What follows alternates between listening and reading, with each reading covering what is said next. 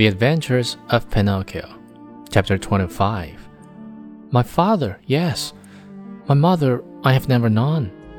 Your poor father would suffer terribly if I were to use you as firewood.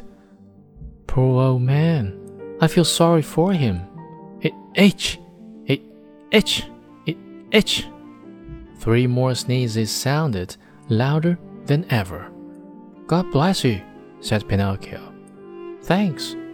However, I ought to be sorry for myself too.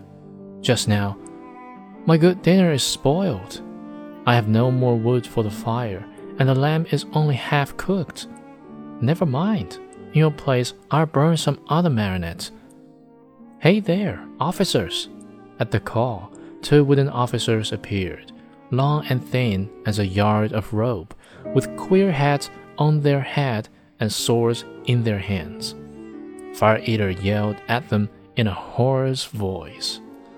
Take Harlequin, tie him, and throw him on the fire. I want my lamb well done. Think how poor Harlequin felt. He was so scared that his legs doubled up under him, and he fell to the floor. Pinocchio, at that heartbreaking sight, threw himself at the feet of Fire Eater and, weeping bitterly, asked in a pitiful voice which could scarcely be heard. Have pity, I beg of you. There are no signori here. Have pity, kind sir. There are no sirs here. Have pity, your excellency.